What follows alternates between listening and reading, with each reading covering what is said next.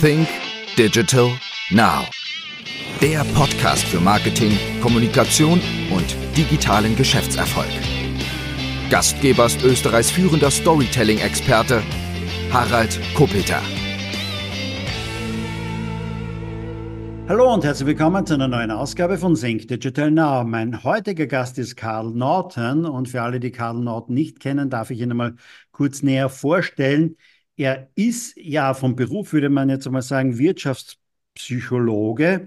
Er steigert das, die Zukunftskompetenz von Menschen und Unternehmen für den Umgang mit Neuen und die Gestaltung der Zukunft. Ja, er ist Neugierforscher und darüber werden wir auch noch reden. Als Neugierforscher gibt er wertvolle Impulse für die Transformationen, basierend auf den Four Open Minds. Darüber werden wir natürlich auch sprechen mit seiner Arbeit an der Schnittstelle von Psychologie und Businesspraxis sowie Expertise für mentale Mechanismen bereichert er die New Work-Bestrebungen ebenso wie das Leadership-Mindset von vielen Führungskräften. Immer mit dabei eine starke Dosis Zukunftsmut, mit dem der Übergang von Ideen zu haben zu Ideen umzusetzen gelingen kann. Als Mitglied der Gesellschaft für angewandte Wirtschaftspsychologie an der American Psychological Association versteht er es, relevantes, anwendbares Wissen mit viel hintergründigen Witz zu vermitteln. Hallo und herzlich willkommen, Dr. Karl Norton.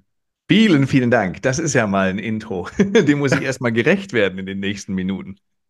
Ja, wir, du kannst es ja versuchen. Ne? Also, ähm, was ich ja auch einmal gehört habe, weil ich dich ja auch schon live erlebt habe, du bist ja auch eine interessante Mischung, weil du bist Deutscher und Engländer und du bist gelernter Schauspieler und Wirtschaftspsychologe. Wie passt denn das alles überhaupt zusammen und ergibt das denn überhaupt irgendwelchen Sinn?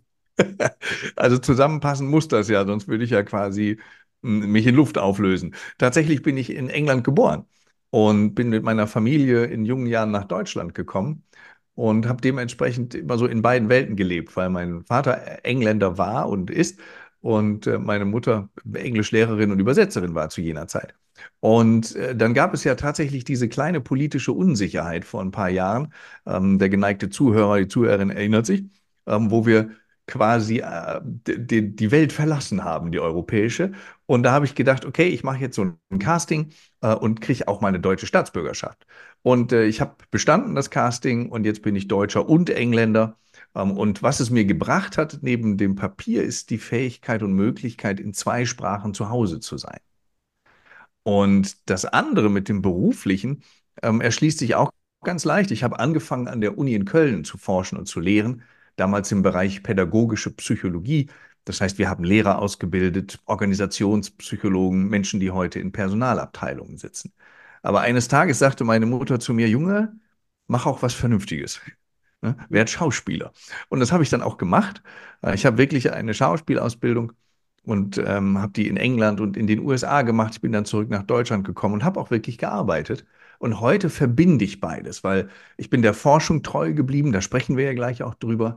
Und gleichzeitig bin ich der Bühne treu geblieben, denn ich habe total viel Lust dazu. Ich hatte so eine Herzensangelegenheit, diese Wissenschaft in die Praxis zu transferieren und zu kommunizieren. Ja, über die Bühne werden wir vielleicht auch noch kurz sprechen, denn auf einer Bühne wirst du sicher sein. Nicht? Es wird nämlich der 18. April sein, der Fresh Content Kongress. Da bist du Gast bei meiner Veranstaltung zum Thema Marketing, Sales, Kommunikation, Unternehmertum in Graz auf der großen Bühne vor rund 400 Gästen. Aber vorher reden wir einfach über andere Sachen auch noch. Was hat denn dich im Grunde genommen dazu gebracht, dich auf die Erforschung der Neugier zu konzentrieren? Ja, das ähm, ist, wie das immer so ist bei Forschung, hat das so einen langen Vorlauf. Ich mache den mal ganz knapp. Ähm, an der Uni in Köln, wie ich sagte, da haben wir immer schon uns damit beschäftigt, wie kommt Wissen eigentlich in den Kopf eines anderen Menschen? Also wie kriegen wir das hin, dass der interessiert und fasziniert ist? Das war eine unserer Aufgaben und die Leute, die wir ausgebildet haben, hätten das ja auch hinkriegen sollen, sprich die Lehrer. Und da dauerte das ein bisschen und plötzlich standen wir in einem geschlossenen Museum in der Nähe von Koblenz. Das waren Archäologen. Das Museum war geschlossen, weil die eine neue Dauerausstellung brauchten. Ähm, es kamen einfach keine Gäste mehr zu der alten, weil das so Vitrinen waren mit Knochen drin. Und die hatten so ein paar Ausstellungsagenturen eingeladen aber die waren nicht überzeugend. Und dann haben die sich gedacht, warum fragen wir nicht ein paar Psychologen, die kennen sich vielleicht mit Lernen aus. Und so sind wir dann mit denen zusammengekommen, wir haben den Pitch gewonnen, wir haben wirklich diese Dauerausstellung gestaltet. Und da war ein Teil, die Fragestellung, wie hat die Menschheit es geschafft, so clever und smart zu werden? Wie haben die das geschafft, Speere zu entwickeln, deren Gewichtsverteilung noch heute bei Olympischen Spielen relevant ist? Und das ist sozusagen, also aus archäologischer Sicht, der Beginn der Neugier gewesen. Und so kamen wir dann dazu, dass das also eine Wurzel hat in unserer Entwicklung. Und weil wir Psychologen sind, haben wir uns gefragt, wo ist das heute? Ganz besonders, wo ist das in Unternehmen? Und wir haben erst mit Kollegen aus der Uni Würzburg zusammengearbeitet und haben dann die ersten Ergebnisse veröffentlicht, auch mit dem Zukunftsinstitut. Und das brachte uns bei Merck auf den Radar. Und dieses Technologieunternehmen hatte gesagt, Neugier ist einer unserer zentralen Werte. Deswegen haben die den Curiosity Council gegründet. Da waren Forscher aus den USA, England, Asien und eben wir für so Mitteleuropa dabei. Und dann haben wir das immer weiter beforscht. Und plötzlich waren wir mittendrin in dieser Schnittstelle zwischen Wissenschaft und Praxis. Und die Ergebnisse haben zum einen zu wissenschaftlichen Veröffentlichungen geführt. Also es gibt wirklich durch uns ein validiertes Messinstrument für berufliche Neugier von Einzelnen und Teams. Es hat aber auch dazu geführt, dass Merck wirklich Neugier Entwicklung, Neugier-Taktiken mit uns ins Leben gerufen hat, auch basierend auf Forschung und Wissenschaft, die die heute in ihrem eigenen Unternehmen nutzen. Und wir haben so sechs Monate lang ein Team von Merck, ein Team von Porsche Consulting und ein Team vom Weizmann-Institut aus Israel begleitet. Und so konnten wir auch wirklich belegen, Neugier ist etwas, das kann man gezielt verstärken. Wenn ich das so richtig gelesen habe, auch oder recherchiert habe, sprichst du ja davon von den Four Open Minds. Was mhm. verbirgt mhm. sich denn dahinter? Ja, das ist, das ist eine sehr gute Frage, denn so die, Neugier ist ja sozusagen eine Kompetenz, die wir brauchen. Ähm, und eine zweite Kompetenz, die sich daraus ergibt, ist das, was wir heute Zukunftsmut nennen. Denn wir konnten zeigen, Neugier sagt wirklich voraus, wer ungewöhnlichere Ideen, wer neue Ideen hat. Aber es sagte nicht voraus, ob diese Menschen auch die Ideen umsetzen, ob sie die auf die Straße bringen. Und das ist für einen Wissenschaftler sowohl frustrierend als auch beglückend. Das, also erleben wir beides parallel, weil es heißt, wir müssen weiter forschen. Das haben wir gemacht und wir haben herausgefunden, dass es eine Persönlichkeitseigenschaft, so ein Bündel gibt, das 76 Prozent der Unterschiede zwischen Menschen erklärt. Und das ist echt bretthart viel, weil wir sind schon aus dem Häuschen, wenn wir so 20 Prozent der Unterschiede zwischen dir und mir so erklären können. Also 76 ist der Mount Everest der Erklärung. Und das ist das sogenannte psychologische Kapital gewesen. Das haben wir auch alle, ist eine Persönlichkeitsbündel. Und das klingt aber so ein bisschen komisch, immer so ein bisschen nach Marx und Freud und so, als hätten die sich getroffen und irgendwie was ausgeheckt. Und deswegen haben wir das umgetauft in Zukunftsmut. Und dann passierte ja eines, das uns nie wieder aus dem Gedächtnis rutschen wird. 2020 im März, da kam hm, eine Kamera auf uns zu, geschlossene Geschäfte, Ausgangsverbot, also ganz, ganz viel Neues. Und Neugier und Zukunftsmut, das sind so zwei Open Minds, also zwei offene Verstandesansätze, die Neues in die Welt bringen. Damit war aber da gerade mal vorbei, weil zu viel Neues auf uns zukam. Und so fingen wir dann mit einer anderen Forschergemeinschaft an, zu überlegen, was brauchen wir eigentlich jetzt für ein Mind, für ein Verstand, für ein Denken. Und so kamen wir zur Anpassungsfähigkeit, weil wir konnten zeigen, Menschen, die mehr Anpassungsfähigkeit haben, lassen sich schneller auf neue Technologien ein, die gehen auch viel leichtfüßiger mit Veränderung um und deswegen war das natürlich das gefundene Fressen für genau den Teil. Das heißt also, jetzt hatten wir schon, ähm, sagen wir mal, Geisteszustände, um das Neue zu schaffen, das Neue umzusetzen und mit zu viel Neuen auf einmal auch noch zurechtzukommen. Und jetzt schließt sich so der Kreis zu dieser vierten Open Mind äh, und die ist Cleverness. Denn du musst ja auch eine Menge Entscheidungen dabei treffen. Und das gelingt manchen Menschen gar nicht so gut, wie die das gerne hätten. Und deswegen ist das sozusagen der vierte wichtige Geisteszustand auch in dieser Welt, in der wir jetzt leben. Wie treffe ich eigentlich die bessere Wahl und die cleverere Entscheidung? Also wirklich so clever und smart. Ähm, und diese vier, die kann man, wenn man die so statistisch betrachtet, wirklich so als Grundpfeiler von beruflichem und privatem Erfolg ansehen. Äh, gehen wir vielleicht ein bisschen zurück. Du hast ja vorher erwähnt, dieses Datum der März 2020. Wenn man jetzt so das Ganze vielleicht ein bisschen rückblickend betrachtet, dann hatten wir bis 2020 vielleicht ein eher ruhigeres Leben. Ja, wir hatten einmal die große Dotcom-Blase um die Jahrtausendwende. Wir hatten 2008, 2009 die große Finanzkrise mitunter.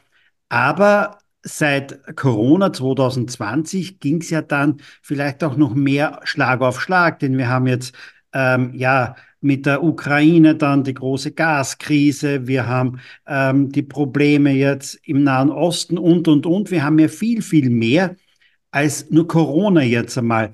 Geht das alles jetzt viel, viel schneller? Ist das jetzt, ähm, ist dieser Zukunftsmut jetzt einmal ähm, also mit, mit dem einen, mit Corona wären wir vielleicht noch ein bisschen zurechtgekommen, aber ist es nicht so, dass den, den, den Menschen jetzt irgendwie mal der Mut auch ein bisschen verlässt? Ja, das ist natürlich eine total wichtige Beobachtung und auch eine richtige, wichtige Fragestellung. Ähm, denn diese Multikrisen oder Stapelkrisen, von denen man ja im Moment spricht, die fordern uns echt einiges ab. Und in erster Linie fordern die uns ab, Stellung zu beziehen. Und das ist etwas, was auch zentral ist für diesen Zukunftsmut, den du gerade angesprochen hast. Denn die Frage, die dahinter steht, ist, habe ich eigentlich das Gefühl, dass ich noch Einfluss habe auf die Welt um mich herum? Oder bin ich dem so ausgeliefert? Das nennen wir die Kontrollüberzeugung eines Menschen. Also habe ich die Kontrolle oder haben die Dinge die Kontrolle über mich? Und das ist so ein grundlegendes Gefühl und die kann, die kann man sehr gut in die Hand nehmen diese Kontrolle. Und der erste Schritt, den wir grundsätzlich machen, ist, dass wir Leuten klar machen, es ist deine Entscheidung, wo du hinschaust. Viele Menschen, so wie du es ja auch richtig beschrieben hast, schauen sehr gerne und sehr stark im Moment auf alle Dinge, die sie nicht beeinflussen können. Gibt dir das das Gefühl von Hilflosigkeit? Ich glaube schon.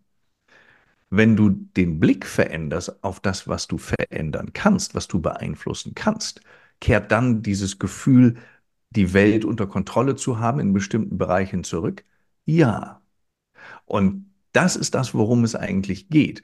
Wenn wir uns zu sehr auf das fokussieren, was wir ohnehin nicht beeinflussen können, dann werden wir auch immer Ohnmacht empfinden.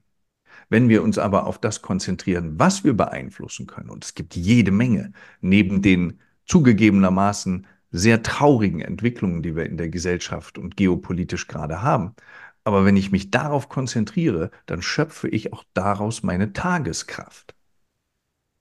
Jetzt ist das eine, ist, ich sage mal, die politische Veränderung, die es ja mitunter gibt. Nicht? Also im, im Unternehmensumfeld spricht man ja seit vielen Jahren ja schon immer von, von Transformation, ein, ein Wort, das vielleicht viele schon gar nicht mehr hören auch können mitunter, äh, weil wir, weil Unternehmen sich ständig transformieren müssen mitunter auch. Nicht? Und ähm, äh, welche Rolle spielt da das, das Thema Anpassungsintelligenz beziehungsweise wie viel Anpassungsfähigkeit bringen denn Unternehmen äh, beziehungsweise die Führungskräfte, die dahinter stehen, denn im Grunde genommen überhaupt mit? Ja, das ist, das ist die nächste entscheidende Frage, gerade für den jetzigen ähm, Zeitpunkt. Und wir haben auch, äh, es war glaube ich in der zweiten Dezemberwoche, gerade ein Buch rausgebracht bei Springer in dieser Essentials-Reihe. Ähm, das heißt AQ Leadership. Und dort haben wir wirklich geschaut, welche Fähigkeiten, äh, welche Kompetenzen sind ausschlaggebend für Führung in diesem Zeitalter der Ungewissheit. Und es gibt so ein ganz altes Modell, das nennt sich so das Kontingenzmodell. Das sagt eigentlich nichts anderes aus, als es gibt eine sehr sach- und aufgabenorientierte Führung und es gibt eine menschenorientierte Führung. Das ist so ganz platt. Und da konnten sich Menschen einsortieren. Und man war entweder oder. Und das eine war gefordert oder das andere. Und heutzutage ist das Entscheidende, dass eine Führungskraft in der Lage ist, zwischen diesen beiden Polen zu meandern quasi wie so ein, wie so ein Lavafluss, sich von einem zum anderen zu bewegen, je nachdem, was gerade relevant ist. Weil das ist das Entscheidende, was wir lernen und was wir sehen. Ein Führungsstil reicht überhaupt nicht aus, um einer volatilen, unvorhersehbaren Welt gegenüberzustehen und Menschen dadurch zu führen. Also das ist so ganz sozusagen die Basis. Und was der AQ, also diese Anpassungsintelligenz, so haben wir das auch wieder genannt, weil Anpassungsfähigkeit gab uns immer nur Schwierigkeiten. Die Leute sagten, ah, das ist was für Menschen ohne Rückgrat und so. Äh, da haben wir gesagt, das AQ klingt irgendwie ein bisschen sexier. Ähm, was dahinter steckt, ist wirklich die Fähigkeit, Veränderung wahrzunehmen und proaktiv auf die zuzugehen und auch zu ihr hinzuführen. Und da gibt es, wie du eben sagtest, sowohl im, im Kontext von Unternehmen als auch im Kontext von Führung und Mitarbeitern wirklich Beispiele, wie das gelingen kann. Und es gibt so eins, das ist besonders einprägsam, ähm, und das ist, was IKEA erlebt hat. Weil IKEA hat ein ganz klar umrissenes Geschäftsmodell. Die bauen diese lustigen blauen Hütten überall hin, da rennen wir rein, wissen nicht, was wir wollen und dann kommen wir raus und haben ganz viele Teelichter gekauft. So, das ist so irgendwie das Geschäftsmodell von IKEA in Teilen. Äh, und damit leben die auch sehr gut und dann verkaufen die uns noch Möbel, wo entscheidende Teile fehlen und da haben wir riesen Spaß mit denen. So, und was die aber merkten ist, wann immer die eine neue Niederlassung bauten, also eine Filiale bauten, dann stieg im, in der Umgebung sofort der Wert des Real Estate, also egal ob bebaut oder, oder gerade im Bau. Und das war wirklich so wie so, ein, wie so eine Kettenreaktion. Ne? Wir bauen, zack, ist das Zeugs mehr wert um uns. Und jetzt hat IKEA zwei Möglichkeiten. Die Nicht-AQ-Möglichkeit ist zu sagen, ist ja nett, aber wir machen unser Ding. Und die AQ-Variante ist zu sagen, wie könnten wir davon partizipieren, was sich hier am Rande unseres Geschäftsfeldes tut? Und IKEA hat sich nachweislich für Weg 2 entschieden. Die haben gesagt, wenn das so viel Einfluss hat auf das Umfeld, warum bauen wir nicht Shopping Malls direkt neben unsere Filialen? Und wir betreiben die auch noch. Und es ist wirklich so, dass in Teilen dieser Welt IKEA mit dem Bauen und Betreiben von Shopping Malls mehr Geld verdient als mit dem Verkauf von allen Billigregalen und Lacktischen zusammen. Das geht aber nur, wenn du Veränderung am Rande bereits wahrnimmst. Und das ist dieses, ähm, dieser AQ, diese Fähigkeit, sich schnell anzupassen, proaktiv auf etwas, was sich erst abzeichnet als Veränderung, zuzugehen. Und dann ist Transformation gar nicht mehr ein Schreckgespenst, sondern eher ein sich öffnendes Feld der Möglichkeiten. Ist es denn so, dass, äh, bleiben wir jetzt bei diesem Beispiel IKEA, ist es denn so, dass ähm, die Leute selber von IKEA selber jetzt einmal das sehen oder haben das in dieser Form eher Außenstehende gesehen, diese Entwicklung? Denn ähm, wir sind doch vielfach äh, mitunter ja verhaftet in unserem Tagesgeschäft und, und, und und nehmen ja das Außenrum ja nicht immer so wahr. Jetzt kann ich das natürlich trainieren, denn auch, aber äh, aus deiner Erfahrung heraus, wird das eher von innen wahrgenommen oder von außen? Hm, es ist immer interessant. Es ist quasi äh, immer so zwei, in zwei Richtungen geht das. Ne? Also es, es findet ja auch Kommunikation statt drumherum. Und es muss aber auch ein, wir nennen das ein situatives Gespür dafür da sein, was sich tut.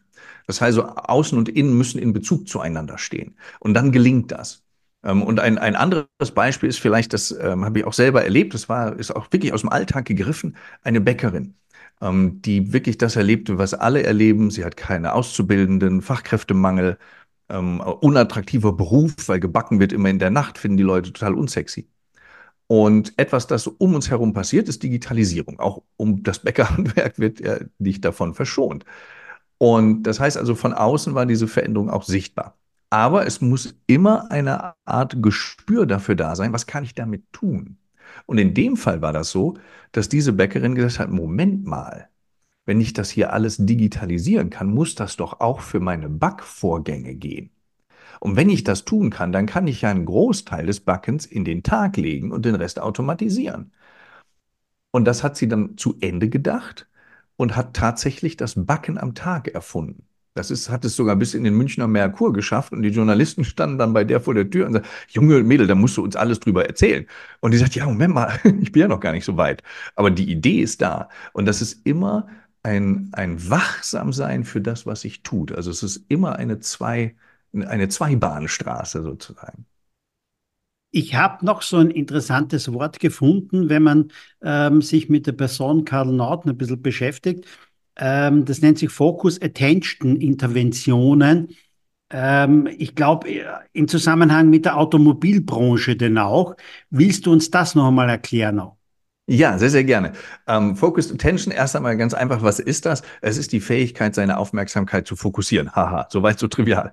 Ähm, aber die wird wirklich entscheidend. Du hast ja eben selber davon gesprochen, Transformation ist das neue Jetzt. Ähm, und das bedeutet auch, dass wir uns natürlich sehr schnell ablenken lassen können von all den Dingen, die sich permanent verändern. Und Focused Attention, also diese fokussierte Aufmerksamkeit, ist wie ein Gegenpol dazu. Sie ist nämlich eine Möglichkeit, mit der Aufmerksamkeit im Hier und Jetzt zu sein, anstatt im Morgen, oh Gott, was wohl sein wird, oder im Gestern, ach, wie schön war es damals. Und dieses im Hier und Jetzt zu sein und sich auf das zu konzentrieren, was man tut, macht und erlebt, das ist etwas, das Menschen unheimlich viel Kraft gibt, weil es Ressourcen freisetzt. Du musst nicht mehr dir Sorgen machen über das, was kommt und dem nachtrauern, was war, sondern du kannst das wahrnehmen, was im Hier und Jetzt ist. Und tatsächlich ist das etwas gewesen, das ein großes Automobilunternehmen in Deutschland für so wichtig erachtete, dass wir daraus eine App gestaltet haben für Menschen, die an den Premium-Produkten dieses Auto ähm, dieses Autobauers interessiert waren. Das heißt also, das war wirklich etwas, was eine Brücke bildete in die Welt der Menschen, die diese Fahrzeuge fahren. Weil das für die nach diesem Motto ähm, Health is the new wealth, also Gesundheit ist das neue Vermögen oder der neue Schatz, äh, ein, ein ganz wichtiger Beitrag war. Und so landete plötzlich in einem Autohaus eine, sagen wir mal so ganz einfach gesagt, eine Achtsamkeits-App. Etwas, das du eigentlich nie zusammenbringen würdest, äh, ein, ein, ein, Verbrennermotor und äh, hier und jetzt Intervention. Aber so kam das zusammen, weil die gemerkt haben, das ist etwas, was in unserer Gesellschaft und von der Zielgruppe, mit der wir kommunizieren, als extrem wichtig erachtet wird, im Hier und Jetzt zu sein und hier seine Kraft zu bündeln. Kurz in eigener Sache. Ja, du hast es vielleicht schon gehört, du hast es schon mitbekommen. Am 4. Oktober ist mein neues Buch erschienen. Mein neues Buch nennt sich Was du nicht verkaufst, verkaufen die anderen. 151 Stories für deinen Erfolg im Business. Ja, und ich glaube, das trifft mitunter fast auf allen Branchen und Bereichen zu. Was du nicht verkaufst, verkaufen die anderen, nämlich dein Mitbewerb. Aber worum geht's? Ja, wir leben in volatilen Zeiten mit den verschiedensten Krisen und Herausforderungen mit einer hohen Inflation und einer Kaufzurückhaltung bei den Konsumenten und einer Investitionsbremse in vielen Unternehmen und Bereichen. Gleichzeitig sind Produkte und Dienstleistungen austauschbarer geworden. Die Konkurrenz oder der Mitbewerb ist auch oft immer nur einen Mausklick entfernt. Und genau aus diesen Gründen ist es jetzt genau der richtige Zeitpunkt, sich intensiv mit dem Thema Marketing, Sales und Kommunikation zu beschäftigen. Denn genau das sind die Punkte, in denen du dich am besten von den anderen abheben kannst. Wie schon gesagt, Produkte und Angebote sind austauschbar. Die Qualität stimmt ohnehin bei den allermeisten, doch der größte Hebel ist die Kommunikation. Wie treten Unternehmen am Markt auf? Wie kommunizieren sie? Und wie werden sie vom Kunden auch verstanden? Denn eines ist klar, Menschen kaufen nicht immer die besten Produkte, sie kaufen die Produkte, die sie am besten verstehen. Was du nicht verkaufst, verkaufen die anderen, nämlich die, die besser kommunizieren, die, die im Markt verstanden werden und die, die die Probleme ihrer Kunden lösen.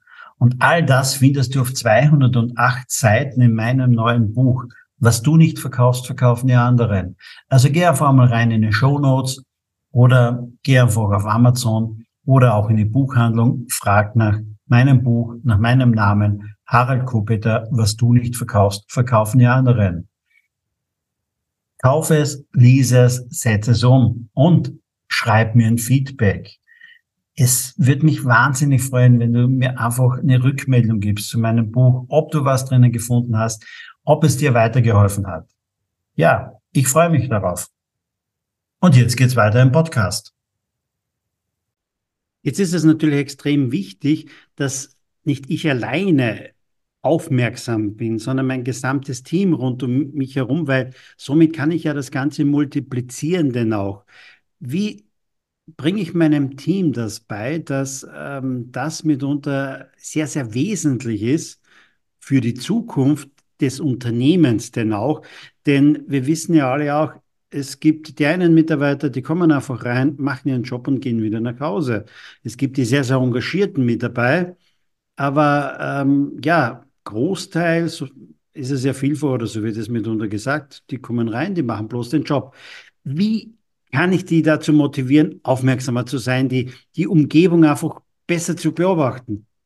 Ja, das ist ein ganz wichtiger Faktor. Wie, wie kriegt man das in die, in die Breite? Wie kriegt man das vom Führungskopf sozusagen in den Mitarbeitendenkopf? Und ich glaube, zwei Dinge sind da wirklich auch ernsthaft wichtig. Das eine ist, man, man muss sich auch als Führungskraft davon verabschieden, dass man jeden dahin führen kann. Es gibt ganz viele Studien schon seit 50, 60 Jahren, die zeigen, die, die, die Wahrscheinlichkeit, dass jemand so etwas annimmt, auch einen solchen Vorschlag, wie gut auch immer der geartet ist, die ist normal verteilt. Das heißt, es gibt ein paar, die machen schon mit, bevor es überhaupt losgeht. Und dann gibt es so einen dicken Bauch an Leuten, der, der teilt sich so in zwei Hälften ein. So diese, ne, bei der Normalverteilung hat man diesen Knubbel in der Mitte. Und die erste Hälfte dieses Knubbels, das sind die, die gucken so, was machen diese Early Adopter, überleben die das? Und dann bin ich auch dabei. Und dann gibt es den zweiten Teil dieses dicken Bauches. Und die sagen, okay, also bevor ich hier irgendwie äh, ne, mich schlagen lasse, okay, ich mache auch mit. Aber dafür ist ein zeitlicher Versatz zwischen. Ähm, und das dritte ist dieses auslaufende Ende von so einer Normalverteilung. Da sind auch Menschen. Und es ist so, rein statistisch muss es auch so sein, dass es Menschen in einem ähm, Teil von geführten äh, Kolleginnen und Kollegen gibt, die sich dagegen verwehren. Das heißt, du kannst sie gar nicht alle kriegen. Ja, der alte Spruch, irgendwann kriegen wir euch alle, der zählt halt da nicht. Das ist schon mal ganz wichtig. Das Zweite, was wir daraus lernen, ist, dass dieses in die Breite bringen oder die Menschen dafür zu gewinnen, das braucht Zeit. Manche sind schnell dabei, manche warten zwei bis drei Wochen, andere warten noch mal einen Monat oder zwei mehr.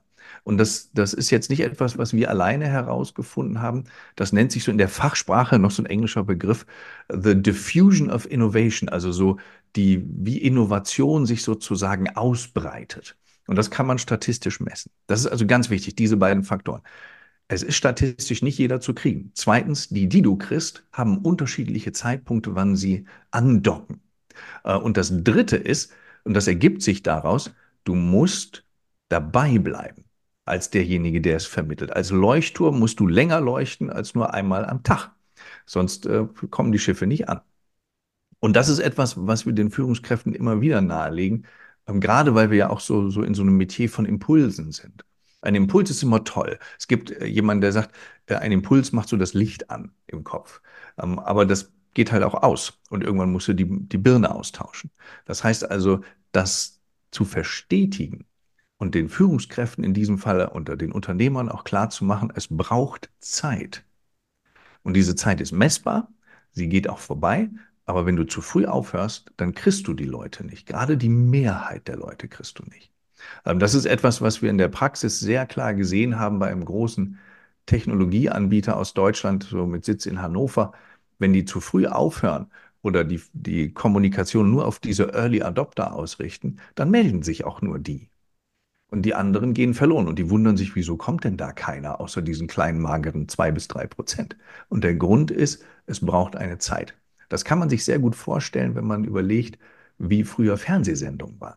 Ich, du hast ja gesagt, ich bin auch Schauspieler und das stimmt auch. Und ich habe auch hier in Deutschland Serien gedreht. Und früher war das so, dass man einer Serie eine Chance gab. Also gab es einen Piloten, den haben noch viele geguckt. Dann kamen die ersten paar Folgen und die Zuschauerzahlen gingen so ein bisschen runter. Und dann haben wir gesagt, okay, die müssen sich erstmal dran gewöhnen, wart mal ab und dann kommt das. Und das war übrigens bei Game of Thrones auch nicht viel anders. Nur da wurde dann die Gegenwelle ziemlich deutlich. Und diese Gegenwelle, also dieses Zurückschwappen, dieser Moment, wo die anderen dann auch dazukommen, den lässt man tatsächlich im deutschen Fernsehen, genauso wie in vielen deutschen Unternehmen, nicht den möglichen Zeitraum. Also man gibt ihm nicht die Chance, zurückzuschwappen. Und das ist so das Entscheidende daran, weil trainieren, ausbilden, diese Impulse geben, das können wir alle sehr gut. Menschen dazu zu befähigen, das so lange weiterzutragen, bis die Welle zurückschwappt, das ist die nächste Kompetenz, die wir in Unternehmen reintragen müssen. Wenn du davon erzählt hast, dass es im Frühjahr vielleicht Fernsehserien die Chance gegeben wurde jetzt einmal, nicht? also mhm. ähm, vielleicht doch noch ähm, ja so gut zu werden, dass es in der Primetime mitunter bleiben konnte, beziehungsweise dann vielleicht auch gespielt wurde. Ähm, wann hat sich das mitunter verändert? Du bist jetzt schon seit vielen Jahren unterwegs in großen Unternehmen, in Industrieunternehmen, äh, sprichst viel mit Führungskräften, mit CEOs und dergleichen. Wie hat sich das aus deiner Sicht jetzt geändert die letzten Jahre? Beziehungsweise wohin sollte es sich ändern, wenn man eine bessere Zukunft haben will? Mhm. Ja, das ist, das ist ähm, eine interessante Beobachtung. Zumindest, also ich bin ja auch nur ich, aber diese Beobachtung, die ich gemacht habe, ist, die Streubreite ist größer geworden. So in den äh, Anfang der 2000er Jahre, wo ich ja auch schon dabei war, da war alles sehr viel ähnlicher. Vieles war sehr stark hierarchisch ge geführt. Es gab kaum Menschen, die das, was wir heute transformationale Führung nennen, überhaupt kannten. Also die es auf Augenhöhe mit Inspiration äh, und Idealisierung zu arbeiten. Und heute kannst du an einem Tag, wenn du in drei Unternehmen bist, drei völlig andere, unterschiedliche Spielarten von Offenheit gegenüber diesen ähm, Impulsen erleben. Und ich war einmal an einem Tag tatsächlich in drei Unternehmen. Das war erst ein Pharmaunternehmen in, äh, in Ingelheim. Ähm, dann war das ein äh, juristisches und ähm, immobilienorientiertes Unternehmen ähm, in Hessen. Und dann bin ich noch nach München runtergefahren und war bei einem Technologieanbieter. Und das Kuriose war, wie unterschiedlich die mit einem vergleichbaren Impuls umgegangen sind. Bei den einen, da konntest du dich vor Fragen kaum retten, weil die es einfach spannend fanden, mit jemandem sich auszutauschen, der offensichtlich was zu bieten hat. Bei den anderen, da hattest du das Gefühl, die freuen sich darauf, wenn es vorbei ist. Und bei denen unten in München, da hätten die am liebsten zwei Tage mit dir verbracht. Das Heißt also, wenn sich etwas verändert hat, dann die Breite, auf die du triffst. Und meistens hat das zu tun mit Menschen, nämlich mit den Menschen, die in diesen Führungspositionen sitzen. Die nämlich entweder initiieren selbst Projekte oder äh, Impulse oder sie nehmen die ganz stark auf, die von oben gesendet werden. Denn das ist immer noch da. Ohne die Bereitschaft von oben kann in der Mitte nichts passieren. Ne, diese typischen Menschen, die so in dieser Sandwich-Position führen, ähm, die sind darauf angewiesen, dass sie ein bisschen Rückendeckung von oben kriegen, ähm, um dem etwas entgegenzusetzen, was an Wünschen und Bedürfnissen von unten kommt, also sprich von den Mitarbeitern. Wenn wir das jetzt mal als oben und unten sehen, da ist keine Wertung drin. Hm, aber das ist, das ist ganz deutlich. Also es kann unterschiedlicher kann es kaum sein. Und jetzt gerade, wo jedes Unternehmen merkt, verdammt, uns gehen gerade die Menschen aus, ist das ein ganz, ganz großes Plus, mit dem die tatsächlich auch auftreten können. Die Art und Weise, wie sie führen. Also wirklich das, was man als Kultur des Führens auch erlebbar beschreiben kann. Aber bleiben wir bei den drei Unternehmen, die du jetzt genannt hast. Mhm. Die drei Unternehmen waren alle erfolgreich, oder? Ja. Ist es denn nicht auch so, wenn man dabei jetzt mal bleibt, beim Thema Führung vielleicht auch einmal so, dass ähm, gewisse Führungsstile auch äh, mitunter gewisse Menschen anziehen, weil es ja auch so ist, Menschen sind ja auch sehr, sehr unterschiedlich mhm. und nicht jeder will mitunter gleich geführt werden, jeder will diesen Führungsstil haben, diesen offenen Führungsstil und, und, und. Also ähm, es findet vielleicht auch äh, jeder Führungsstil seine Fans, oder? Ja, das ist ja das eine, was ich eben sagte, dass dieses Wechseln zwischen Führungsstilen heutzutage genau diese Anpassungsfähigkeit einer Führungskraft ausmacht. Das zweite ist, dass in diesem äh, Leadership-Modell für den AQ tatsächlich eine der fünf Dimensionen die soziale Flexibilität ist. Also das ist wirklich auch messbar, wie gut ein Mensch sich auf andere Menschen einstellen kann, ganz besonders auf die, mit denen er nicht natürlicherweise klickt. Ne, das gibt es und das ist auch völlig okay. Du hast es ja sehr richtig angesprochen. Yeah. Und Führung bedeutet Professionalisierung von Klicken mit anderen Menschen. Ähm, und das ist wirklich ein entscheidender Faktor. Das Zweite ist, äh, was du gesagt hast, jeder möchte anders geführt werden. Es gibt bestimmte Situationen, die bestimmtes Führungsverhalten ähm, als erfolgreicher erscheinen lassen. Beispiel, wenn du in einer hohen Ungewissheit bist, das heißt, du weißt nicht genau, werden wir verkauft, äh, werden wir aufgelöst, was passiert als nächstes, du hörst plötzlich über den Flurfunk, den gibt es ja auch digital inzwischen, ähm, der hat gekündigt, äh, da kommt ein neuer, den kenne ich gar nicht, wer wird diesen Posten kriegen? Also hoch, hochmögliche Ungewissheit, da brauchst du eine klare Führung. Und manche Leute springen da mehr drauf an als andere, aber benötigen tun sie alle. Und in dem Moment zu sagen, so, ja, das wird schon, wir müssen nur zusammenhalten, oh, das kriegen wir schon hin, das ist ein Schnupfen, das geht vorbei. Ähm, das ist eher etwas, was im Nachhinein zum Stillstand und zum Auseinanderbröckeln eines Teams führt. In einer solchen Situation. Ist die Situation durchgestanden, die Klarheit ist da, dann kannst du die Tore wieder öffnen und den Leuten in ihrem eigenen, ähm, ihrer eigenen Persönlichkeit entsprechend sagen, hier ist die Freiheit, die du brauchst. Und ein anderes Beispiel ist, wie sehr es zählt zu wissen, wer eigentlich wie ist. Es gibt einen Kollegen von mir, mit dem ich viel und gerne arbeite. Der ist äh, Professor für Wirtschaftspsychologie oben in Hamburg. Und der wurde mal gerufen, weil ein äh, Software-Rollout ins Stocken geriet. Das heißt, der äh, Meilenstein um Meilenstein wurde gerissen. Und die Leute sagten dann so, oh Junge, bei uns ist irgendwie einer im Team, der ist immer dagegen. Ne, wenn du sagst, boah, wir machen einen super Kickoff für die neue Software, dann sagt er, ja, aber habt ihr das Versammlungsstättenverbot auch beachtet? Und die sagten, das gibt's gar nicht. Der ist, der ist der Bremser. Und die wussten nicht, wie die damit umgehen sollen. Und meistens ist das so, dass die Psychologen gerufen werden, wenn es kurz vor knapp ist. Und in dem Fall war die einfache Lösung, also einfach in Anführungsstrichen, zu gucken, welche Persönlichkeitseigenschaften, messbare, belegbare, hat eigentlich wer in diesem Steuerungsteam. Und dann stellte sich raus, derjenige, der so als der Sand ins Getriebesteuer bezeichnet wurde, der hatte eine extrem hoch ausgeprägte Gewissenhaftigkeit. Das ist eine Persönlichkeitseigenschaft, haben wir alle in unterschiedlicher Ausprägung. Und der hatte die halt sehr stark ausgeprägt. Und der hat also nur seinem, wie sollte man im Alltag sagen, seinem Naturell Folge geleistet und war einfach genau. Der wollte es richtig machen. Und die anderen haben den erlebt als Bremser. Jetzt sagen die aber, ach, der ist so, das ist Teil von seiner, von seiner Welt. Und sagten die, ach, deswegen. Und er sagte, ja, wieso? ne, weil für den war das natürlich total natürlich. Und Diese Einteilung in Persönlichkeitsmodellen mitunter. Man ja. kennt es ja nicht zum einen die Farben nicht mit Rot, Blau, Grün, Gelb. Mhm. Man kennt es, manche andere machen es in Form von Tieren oder dergleichen, mhm. wo, wo Menschen kategorisiert wird oder eingeteilt ja. werden, ähm, so dass man einfach Menschen versteht, nicht? Wie ticken ja. die anderen, nicht? Und wie muss ich mit ihm sprechen, damit ich ihn mit ins Boot holen kann, oder? Ja, und das ist ein zweischneidiges Schwert. Also so aus wirklich der Psychologie heraus betrachtet, ist Menschen Farben zu geben oder andere Dinge, ähm, ist ein bisschen ein Mangel an Wertschätzung, weil du stopfst die eigentlich in Kisten. Und das funktioniert nicht. Und deswegen gehen wir in der Psychologie eigentlich immer davon aus, dass es verschiedene Ausprägungsstärken gibt von Gewissenhaftigkeit. Es gibt nicht den Gewissenhaften und den Schlampi und sowas, sondern es gibt Menschen, die haben etwas mehr und etwas weniger. Also wir sehen das etwas nuancierter, trotzdem sehr praxisnah. Ähm, und diese Farbigkeit, die lädt immer so ein, die zu nutzen, aus unserer Sicht, weil sie natürlich die Welt so schön vereinfacht. Aber sie trivialisiert Menschen und das ist sehr unfair den Menschen gegenüber. Ähm, und deswegen, was so Farben angeht, bin ich immer ein bisschen vorsichtig. Aber was das Herausarbeiten von Persönlichkeit und Anteilen von Persönlichkeit angeht, bin ich ein großer Freund davon. Weil ich hatte einen Mentor in den USA, der sagte immer, auch was Menschen angeht, Karl, was du nicht messen kannst, kannst du nicht verändern. Also er war kein Hamburger, das klingt jetzt nur so.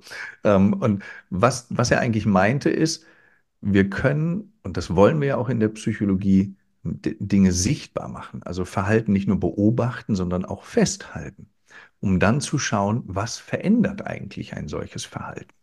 Und das sind die beiden Facetten, die mich extrem umtreiben. Und da sind Farben weniger wichtig als ein Messinstrument, das für alle zugänglich und validiert ist man sagt ja auch mitunter, Menschen verändern sich ja nicht gerne. Wenn sie mhm. sich verändern, im Grunde genommen aus Schmerz oder aus Lust mitunter, eher noch, äh, wenn es Schmerzen bereitet. Jetzt haben wir doch ein paar Jahre hinter uns, die ja vielleicht dem einen oder anderen Unternehmen doch große Schmerzen bereitet haben. Mhm. Ist, ähm, ich sage mal, die Bereitschaft, sich zu verändern im unternehmerischen Umfeld, ist die größer geworden so in den letzten Jahren? Oder ähm, ist es auch zu beobachten, dass sich manche Unternehmen mit ihrem Geschäftsmodell einfach nur einigeln? Hm, sowohl als auch. Und das hat auch so ein bisschen damit zu tun, wie man mit diesen Herausforderungen in diesen zweieinhalb, drei Jahren umgegangen ist und auch schon zuvor. Und ein sehr schönes Beispiel ist eigentlich, wenn du so in die Eventbranche hineinschaust. Ne? Also wir, du planst auch Events, du kennst dich damit aus, du weißt auch, wie das ist. Und du hast es selber erlebt, von einem physischen plötzlich in ein erzwungenes, nicht physisches zu wechseln, also in dieses virtuelle, digitale. Und das Gleiche erleben Unternehmen, die zwangsweise alle ins Homeoffice schicken mussten, alle wo es ging. Ne? Maschinenbediener kannst du halt nicht unbedingt von zu Hause aus machen. Und jetzt sind die dabei und sagen, oh ja, hm, was machen wir jetzt damit? Weil dieser Freiraum, den ein Mensch kennengelernt hat, in dem Falle ja eigentlich durch Pein, also es war ja eine Zwangssituation, die ist plötzlich für manche Menschen zu einer Erfüllung geworden. Und die wollen jetzt nicht zurückkommen.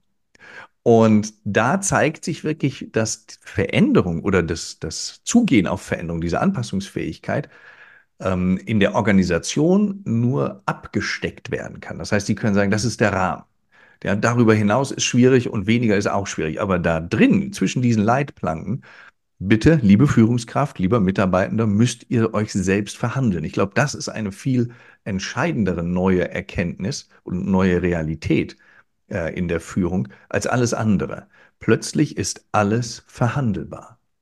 Und wenn alles verhandelbar ist, muss man sich auf hm, Messeinheiten äh, einigen, dass man sagen kann, das funktioniert und das nicht. Und ich weiß noch sehr genau, ich habe ähm, einiges zu tun gehabt mit einer großen Versicherung, weil ich die immer über die Jahresauftakte begleite. Und die sagten, wir haben ein Riesenproblem, weil etwas ältere Führungskräfte, also ich bin auch über 50, das heißt, da würde ich mich jetzt dazu zählen, einfach nur rein vom Rechnerischen, die haben totale Probleme damit, dass ihre Mitarbeitenden so gerne von zu Hause arbeiten. Und das ist auch nachvollziehbar, denn du wirst Führungskraft in der Regel, weil du gerne führst. Das heißt, du hast ein Machtmotiv. Das klingt schlimmer, als es ist. Wir haben das alle. Ne? Jeder möchte mal sagen, wo es lang geht. Und auf die Ferne haben wir das nie gelernt, dieses Machtmotiv zu befriedigen, also Menschen zu führen mit wirksamem Erfolg. Und Menschen, die weniger anpassungsfähig sind, denen fällt das schwerer. Und das ist, der, das ist das, was man wirklich sieht. Egal wie, wie frei oder eng die, das Unternehmen ist, es liegt nachher an der zwischenmenschlichen Beziehung zwischen Führung und Mitarbeitenden, das zu verhandeln. Und das ist das Ausschlaggebende eigentlich. Und, und das zeigte sich besonders in dieser erzwungenen neuen Situation. Wie gehen wir mit deren Ergebnis um, wenn der Zwang wegfällt? Wie gehst eigentlich du persönlich mit Veränderungen um? Also wenn du da in dieser Welt zu Hause bist, ja. ähm, wie gehst du persönlich im Grunde genommen damit um? Äh, wie du hast es gerade erwähnt, du bist etwas über 50 denn auch, nicht? Also ähm, ja, wir haben eine andere Berufswelt auch einmal kennengelernt. Ja. Und ähm, wie, wie, wie, stehst, wie schnell bist du mit dabei in neuen Welten? Ja, das ist, das ist eine Frage, da ist, die ist natürlich wirklich n gleich eins. also da kann ich wirklich nur für mich sprechen und das tue ich auch gerne. Und ähm, ich habe ja diese Forschungsschwerpunkte nicht von ungefähr gewählt, also Neugier und Zukunftsmut und Anpassungsfähigkeit. Denn tatsächlich ähm, habe ich eine Riesenfreude daran, Dinge kennenzulernen, die im ersten Moment so ein bisschen Unbehagen erzeugen. Und ein, ein, vielleicht ein gutes Beispiel ist das, was wir jetzt alle merken, diese Sichtbarkeit, die wir brauchen. Es ist, das Angebot ist ja nicht weniger geworden an Inhalten oder interessanten Menschen, die Inhalten vermitteln. Und die Sichtbarkeit ist rein digital. Klar, es gibt auch tolle Events, so wie deins, da kommen Menschen hin, sehen das und sind begeistert und nehmen dich mit als Impuls im Kopf. Es gibt aber viel mehr Situationen, wo wir Menschen digital begegnen. Ganz platt gesagt, Instagram. Und da hatte ich bisher nicht viel mit zu tun. Und jetzt merke ich aber so langsam, es geht nicht ohne. Und jetzt habe ich ja zwei Möglichkeiten. Ich kann sagen, ja gut, ich, vielleicht mache ich noch zehn Jahre, das kriege ich vielleicht gerade noch so hin mit den Kunden, die so aus Versehen zu mir kommen. Äh, und dann muss ich mich damit nicht auseinandersetzen. Oder ich sage, ja, zur Hacke nochmal, das muss doch irgendwie hinzukriegen sein. Das ist ja kein Hexenwerk. Andere schaffen das ja auch. Und was ich gemacht habe, ist, ich habe jetzt eine knapp 20-jährige ähm, Social Media Freelancerin, mit der ich diese Lernkurve hinlege. Und ich finde das faszinierend, wie dieser junge Mensch sagt, pass mal auf, ich mache hier das Handy hin, ich mache ein Ringlicht an und dann legst du los. Und je natürlicher, umso besser. Und ich komme aus einer Welt, wo Perfektionismus total wichtig war, weil der Kompetenz ausstrahlte. Das heißt, es dreht sich ganz viel um 180 Grad. Und das zu erleben, ist auch für mich im ersten Moment immer so ein Infragestellen meiner Kompetenz. Man fühlt sich echt saublöd am Anfang. Und dann lernt man. Und das ist ganz normal. Weil das, was ich Menschen beibringe, ist auch wie Autofahren lernen. Erste Fahrstunde, du wusstest gar nicht, wohin mit deinen Händen, wenn du keine Automatik hattest. Ne? Du musstest ja hier gucken, da schalten, dann Fuß und Gas und dies, also und jenes. Und nach der dritten Fahrstunde hast du es so langsam hingekriegt und heute habe ich ja keine Angst vor Autos mehr. Ähm, und genauso geht das mit anderen Dingen. Äh, und das ist nur ein Beispiel, wie, wie diese soziale, ähm, die, die digitale Aufmerksamkeit mit Hilfe sozialer Medien, wie wir die erlernen müssen. Weil an dem Tag, als ich das hörte, saßen auch andere über 50-Jährige neben mir. Und du merktest, wie die mental auscheckten und sagten, nicht mit mir. Das ist auch okay. Jeder hat seine eigenen Lebensentscheidungen zu treffen. Aber es zeigt auch, die wollen das nicht wissen. Und mich kann, also mich interessiert und fasziniert. Also ich weiß noch, im März 2020 hieß es ja Kameras an. Und ich fragte mich, wie kann ich denn, ich, weil ich habe schon im Jahr 2000 mal einen, einen, Spot gedreht für die Deutsche Weltausstellung, da war ich in einer Blue Box damals noch. Erst war es ja als blau. Ähm, und dann dachte ich mir, das muss doch irgendwie für zu Hause gehen. Aber das gab es noch nicht, weil Corona hat es ja gerade erst notwendig gemacht, dass wir in Kameras guckten. Und ich habe recherchiert und dann gab es die ersten OBS, ähm, die aber noch wirklich fast purer Code waren. Und dann gab es plötzlich so ein, ein Angebot, das heißt Manicam und das gab es aber gar nicht für den deutschen Markt und dann Riesenprobleme mit dem Mac. Und es ging immer weiter und ich habe von Anfang an gedacht, das muss doch gehen. Fernsehen macht das die ganze Zeit, also gibt es das auch in klein. Und diesen Entdeckergeist und dieses sich die Frustration des Nicht-Hinkriegens äh, zur Seite legen und dann weiterzumachen, das ist das, was mich eigentlich bei allem beschäftigt. Ähm, egal, ob ich äh, ein Greenscreen-Studio zu Hause aufbaue oder mit, was war ich? Ich war 46 mit 46 Motorradführerschein mache, einfach weil ich Lust dazu hatte. No Midlife Crisis, just Bock. Ja, ich hatte einfach nur Lust dazu. Ähm, und das macht so mein Leben aus, glaube ich. So, liebe Leute, ich freue mich schon riesig auf den 18. April, wenn Karl Norton live auf der Bühne ist beim Fresh Content Kongress in Graz zum Thema Neugier, zum Thema Zukunftskompetenz, zum Thema Anpassungs-IQ. Es wird ein toller Tag werden. Ich habe einen Vortrag von ihm schon live erlebt. Da ist viel Tolles mit dabei. Es ist auch jede Menge Spaß mit dabei. Denn ähm, ja, er hat bei der Schauspielausbildung auch wirklich gut aufgepasst. Er bringt das sehr, sehr gut rüber. Ich kann das bestätigen. Dir, lieber Karl, mal herzlichen Dank hierhin für diesen tollen Antworten. Viel mehr Antworten und viel mehr Interessantes am 18. April. Aber so wie immer, zum Schluss eines Podcasts vielleicht noch so, ja, zwei, drei persönliche Fragen, denn auch jetzt einmal vielleicht zu deiner digitalen Welt auch. Ähm, ja, ich hoffe, es ist nicht so, aber wenn du ein kleines Wehwehchen verspürst, mhm. fragst du da zuerst Dr. Google oder fragst du den altbewährten Hausarzt? Hm. Gibt es nur die beiden? Multiple es gibt nur die beiden. die beiden. Ja. Also wenn ich, also was ich tatsächlich tue, ist, ich höre in mich rein. Ich bin eher so derjenige, der, der so guckt, was ist es denn? Ne? Wo kommt es her? Was ist es? Wie fühlt sich das an? Und dann würde ich den nächsten Schritt gehen. Wenn ich dann den nächsten Schritt gehe, vertraue ich tatsächlich einem Experten, weil das ist das, was ich auch möchte, dass die Menschen tun, einem Experten vertrauen. Und Google ist kein Experte. Google ist eine Bibliothek. Und wir wären früher auch nicht in die Stadtbibliothek zu gelaufen, um zu gucken, ob das, was da blutet, äh, extrem gefährlich ist, sondern wir wären zum Arzt gegangen. Und das kann ich den Menschen auch heute nur raten. Es gibt ja zum Glück sehr viele Ärzte, die digital erreichbar sind. Aber Google ist kein Arzt. Es ist eine Bibliothek. Wo trifft man dich eher? Beim Online-Shoppen oder im Shopping Center? Hm. Ich bin Familienvater und ich liebe dieses Schlendern mit meiner Tochter und meiner Frau. Online kann man nicht schlendern.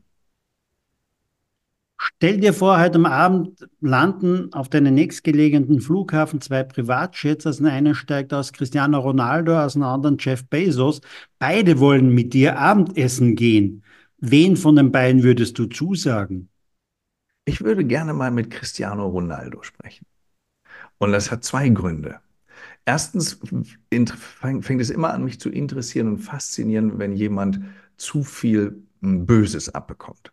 Und der wird von so vielen Seiten angegangen, dieser Mensch, obwohl er eigentlich Fußball spielt und darüber hinaus noch was anderes versucht, nämlich wirtschaftlich erfolgreich zu sein präsent zu sein in den Medien, dass mich immer interessieren würde, was treibt den an? Bei Bezos ist das ein bisschen trivialer. Ähm, und der zweite Grund ist, was ich faszinierend finde an beiden, aber an Ronaldo mehr, ist diese Disziplin und diese Zielklarheit, die diese Menschen haben. Und das musst du als Fußballer, der auf seinen Körper angewiesen ist, gerade in fortschreitendem Alter, noch viel mehr als ein Geschäftsmann, der in erster Linie auf seinen Geist angewiesen ist. Das wäre der Grund, warum es 1 zu 0 für oder 2 zu 0 für Ronaldo stehen würde. Lieber Karl, herzlichen Dank für deine Zeit. Ich freue mich auf den 18. April. Wir sehen uns dann live in Graz. Herzlichen Dank für deine Zeit. Ich danke dir. Ich freue mich auch riesig. Das, liebe Leute, war eine weitere Ausgabe von Sync Digital Now. Wenn es euch gefallen hat, ja, dann geht einfach mal rein und gebt eine 5-Sterne-Bewertung ab Schreibt einen Kommentar dazu, das freut mich riesig. Ansonsten hören wir uns wieder demnächst mit Sicherheit auch wieder mit einem interessanten Gast oder einem sehr, sehr spannenden Thema. Bis dann. Ciao, ciao.